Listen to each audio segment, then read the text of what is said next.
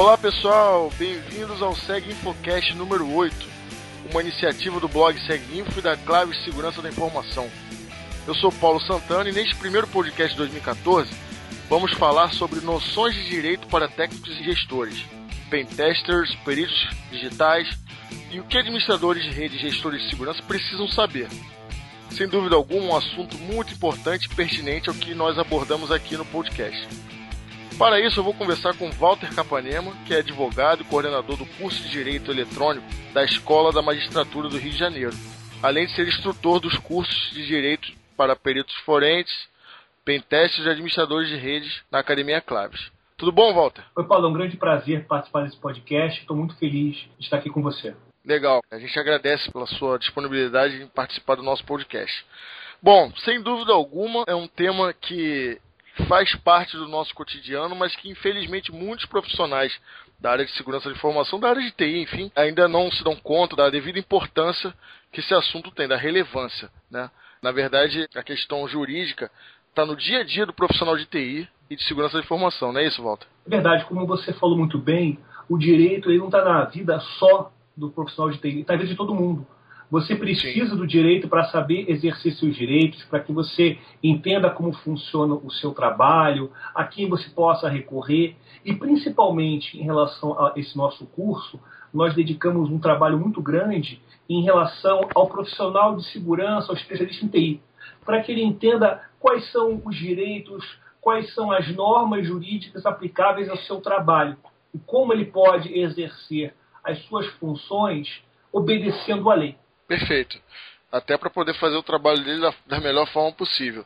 Né? E o que a gente encontra no mercado aí, é, inclusive gestores não têm esse conhecimento, né? o que às vezes até dificulta, porque ele, a pessoa que deveria fazer o direcionamento correto da equipe de TI, da qual ele é responsável, enfim, não tem, ele próprio não tem esse embasamento, até para poder é, agir de uma forma correta com relação a algum incidente que possa vir a ocorrer, né? Então isso é muito comum no mercado, né? Você deve ter é, vários alunos aí, inclusive gestores de equipes e tudo mais. É verdade, verdade é o seguinte, na gestão de segurança, não adianta apenas você ter o um conhecimento das normas de segurança, as normas ISO, as certificações, é preciso que paralelamente você conheça o direito, saiba o que você pode fazer. Um caso que é muito comum é o seguinte, as pessoas me perguntam muito, é, eu posso monitorar a estação de trabalho de empregado da empresa? Pois não estaria é. violando a privacidade dele no, no, no, trabalho, porque o computador de trabalho muitas vezes é utilizado para uma atividade extra-trabalho, como, por exemplo, acessar um banco, mandar um e-mail.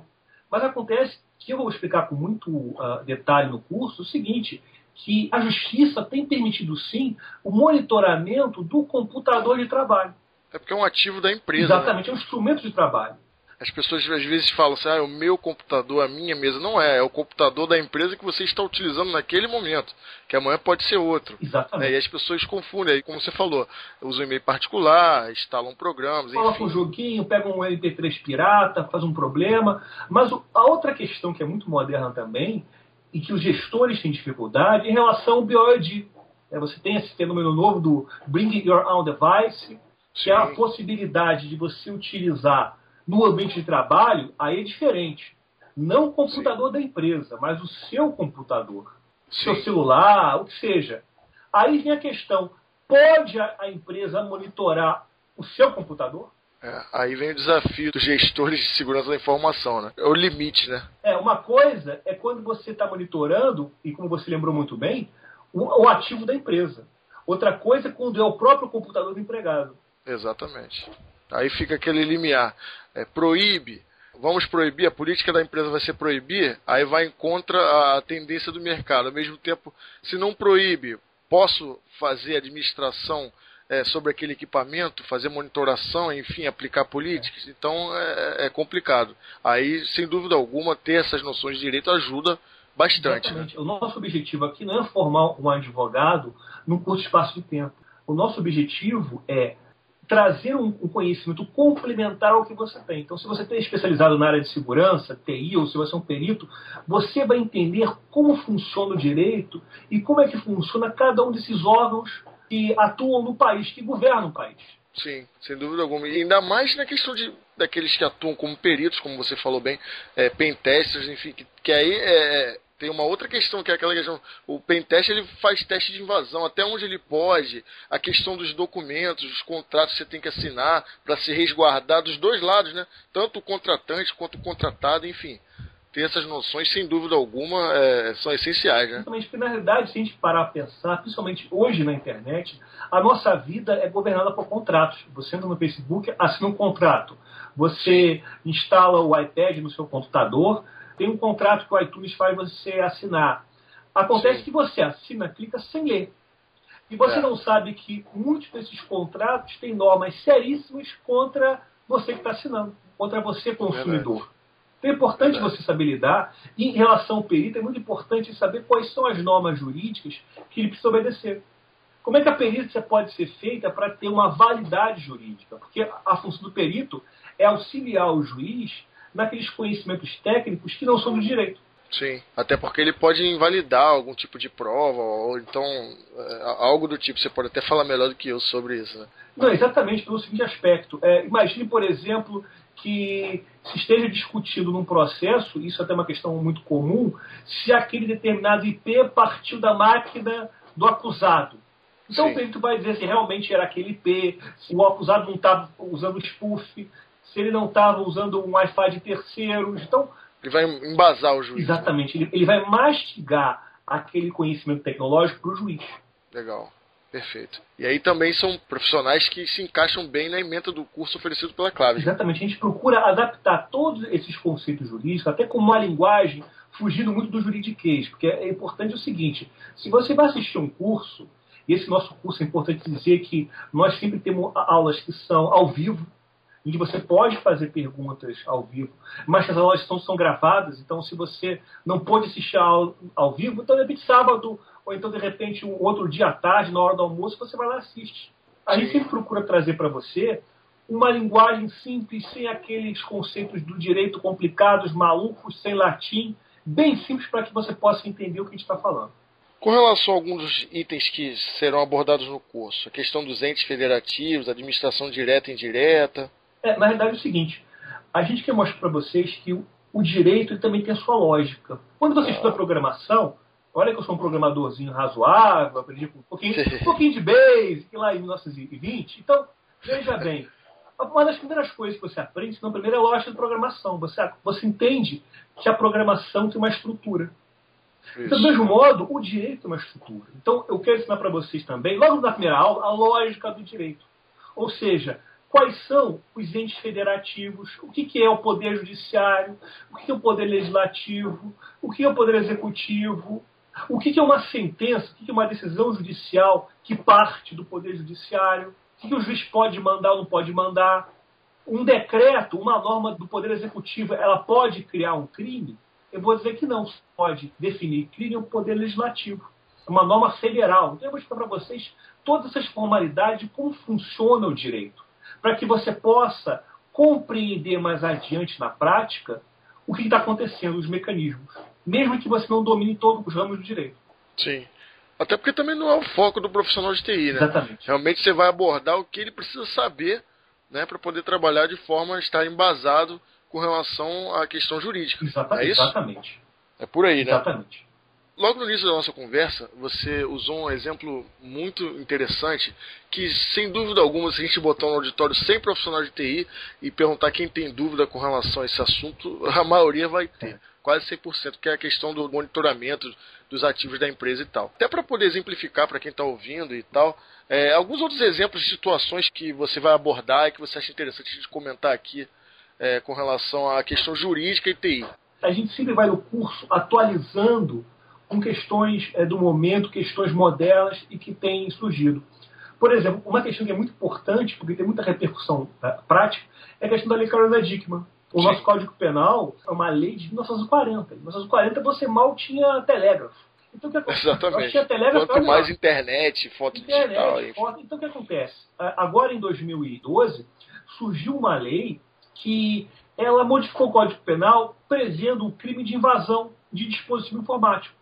Então, o que a gente vai trazer aqui para vocês é justamente explicar como é que funciona essa lei, a quem ela se aplica, quais são as situações em que você vai ter o crime, o que você pode fazer na prática.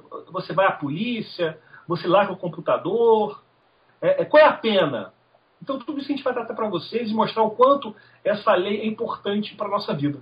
Pois é, e orientar também o profissional, porque também tem o outro lado, né? Foi muito abordada a questão da Carolina Dibb, que é uma pessoa pública, tá. e aí que acabou motivando né, todo esse clamor aí por essa mudança na legislação Exato. e tudo mais, né? Só que tem o outro lado também, o lado do profissional de TI, né? O que, que ele pode fazer para se resguardar? Porque a gente sabe que o ser humano é complicado. Exatamente. Pode ter também uma situação de que o, o, profissional de TI é acusado injustamente. Exatamente. Vou dar um exemplo. É, tem uma norma da lei dizendo o seguinte, que quem utiliza e disponibiliza para terceiros um programa de computador de invasão, ele pode ser responsabilizado por crime. Mas o programa de pentest, na realidade, é um programa de invasão. Só que é uma invasão legitimada. Então o juiz, Entendi. na prática, ele pode, de repente, encontrar um problema. De repente, você criou um programa de pentester. O juiz foi olhar, acha, não, isso é um programa de invasão. Então, é, é, eu vou explicar como é que você deve fazer para se resguardar quando você cria o programa, quando você vai fazer um trabalho de pentester, o que você precisa fazer. Você vai pedir uma declaração, olha, eu estou realmente fazendo um contrato com você porque eu vou acessar o seu sistema para fazer os testes tais, tais, tais, nos dias Isso. tais, tais e tais. Ou seja, para você se resguardar não só do seu aspecto de trabalho, para depois você cobrar do que você fez, mas também para que uma lei penal não vai te perseguir mais adiante. Entendi. Deu para entender? Deu para... Entendi, entendi, entendi. Perfeito. É por aí. Algum outro exemplo também, é, situações em que pessoas são expostas em redes sociais, enfim. É, eu, eu, já tive um cliente que já teve um caso desse, que acionou a, a delegacia de crimes de informática, enfim. Simplesmente estavam publicando informações em nome dessa instituição sem que fosse a realidade. Não, não eram as pessoas da instituição que estavam publicando aquelas informações. E aí entrou-se em contato com com na época foi com o Google, enfim, se eu não me engano, Facebook também.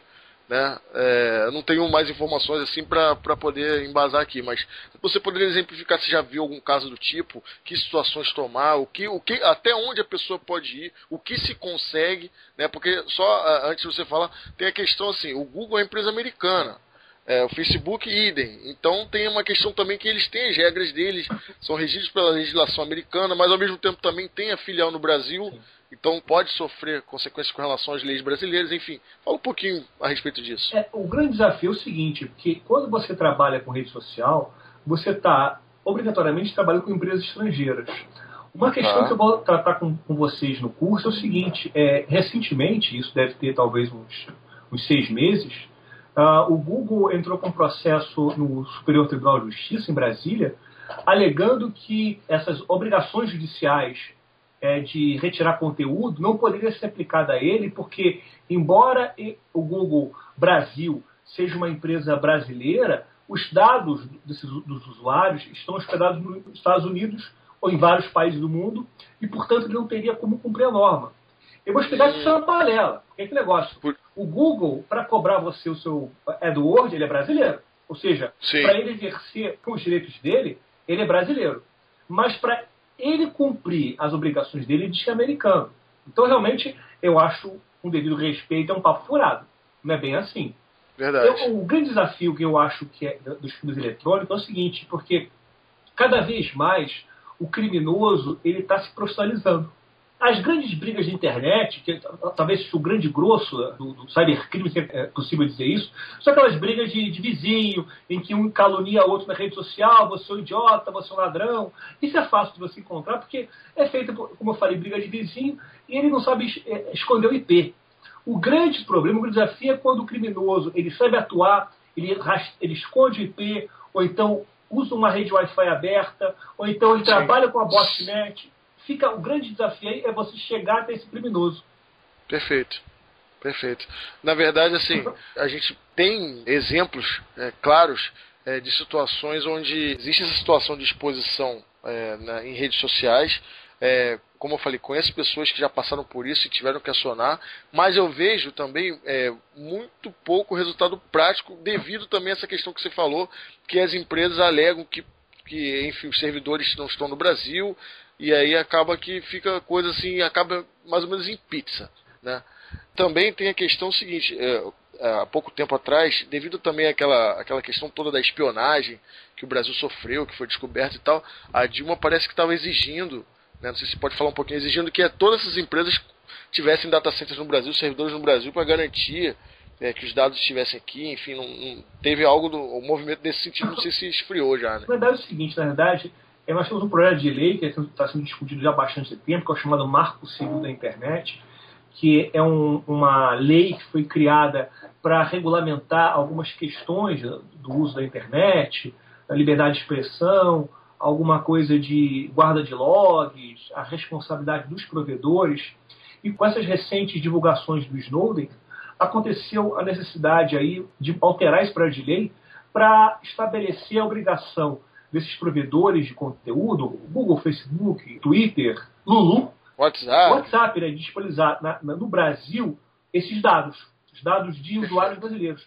Mas o grande problema é o seguinte: é, como é, quem é que vai fiscalizar isso? E quais são os dados que vão ser disponibilizados? Todos? Só os dados cadastrais? Os dados das comunicações dos usuários? Isso é, é bem complicado. Muito. Bem complicado. Enfim, eu acho que deu para a gente dar uma, uma repassada, assim, basicamente na ementa do que você vai abordar no, no treinamento, né? É, eu achei bem, bem interessante o assunto, eu acho que é bem pertinente para todo profissional de TI, de segurança, gestores, técnicos, enfim, para todos que atuam na área de TI, repetindo, para que se trabalhe de forma embasada é, com relação ao aspecto jurídico e que não, não sejam pegos de surpresa, digamos assim, é, em situações é, tipo, por exemplo, o caso Carolina Dickman, enfim, ou o caso de alguma exposição de, de dados na internet e assim por diante. Tá? Walter, eu acho que é, a gente conseguiu abordar bem. Eu te agradeço novamente por por ter aceito eh, participar do nosso podcast. Esse é o primeiro do ano, a gente aproveita até para desejar um feliz ano novo para todos os ouvintes, todos os ouvintes, seus familiares, né? E pedir que continue acompanhando nosso podcast e, e incentivando, é, criticando, propondo temas e, e, palestrantes também, convidados. Né? Walter, muito obrigado de novo. Paulo, muito obrigado pelo convite, adorei participar. Estamos aí disponíveis para perguntas, para quem precisar alguma coisa. E, por favor, compareçam no nosso curso. Muito obrigado. Verdade. Falando um pouquinho mais sobre o curso, para a gente finalizar, é, quantas horas de curso? O curso são 21 horas, basicamente são duas aulas por semana. É, vai começar agora dia 3 de fevereiro. Legal. Segunda e quartas-feiras. Perfeito. Para quem ainda tem dúvida, o foco realmente são profissionais é, voltados para técnicos, analistas, administradores de rede, que desejam obter o conhecimento de direito. Perfeito? Perfeito. Falou, Walter. Obrigado aos ouvintes. Até a próxima. Até a próxima. Tchau.